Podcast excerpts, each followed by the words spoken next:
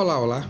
Eu sou Sebastião Marques, professor de Direito do Trabalho, e neste podcast vamos falar sobre modalidades de salário, falando dos adicionais.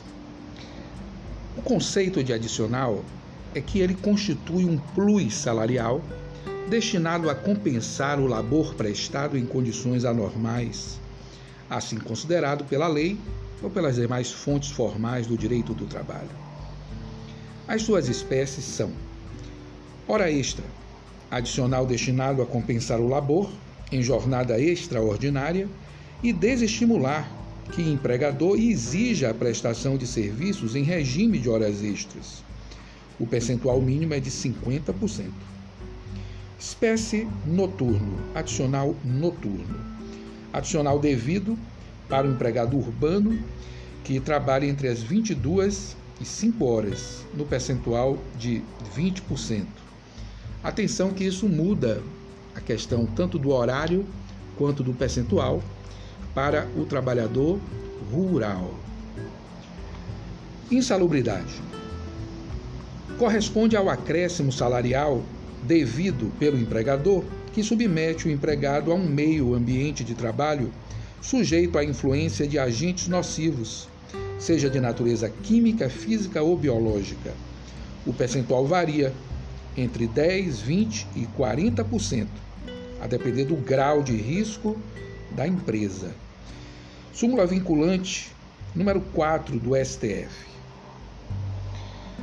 Periculosidade o percentual é invariável e corresponde a 30% incidente sobre o salário base.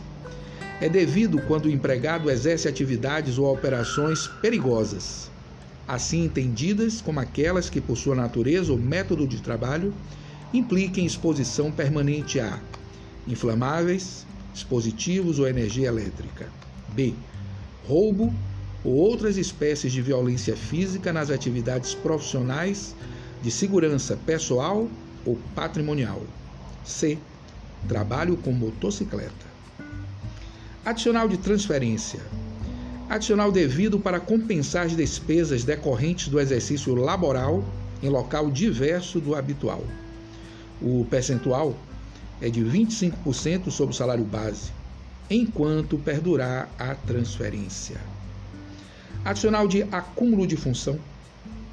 Em algumas profissões regulamentadas, a lei estabelece expressamente um adicional para a hipótese do empregado acumular mais de uma função, como acontece com o radialista e o vendedor viajante. Vamos falar da gratificação, conceituada como as gratificações são acréscimos salariais pagos pelo empregador ao empregado sem que haja uma imposição legal nesse sentido.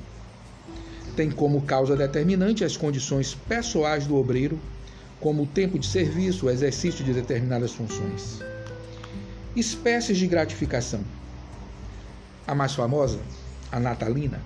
A gratificação de Natal consistia em uma liberalidade paga aos empregados no final de cada ano e que se tornou imperativa com a edição da Lei 4090 de 62, também é chamado de 13º salário.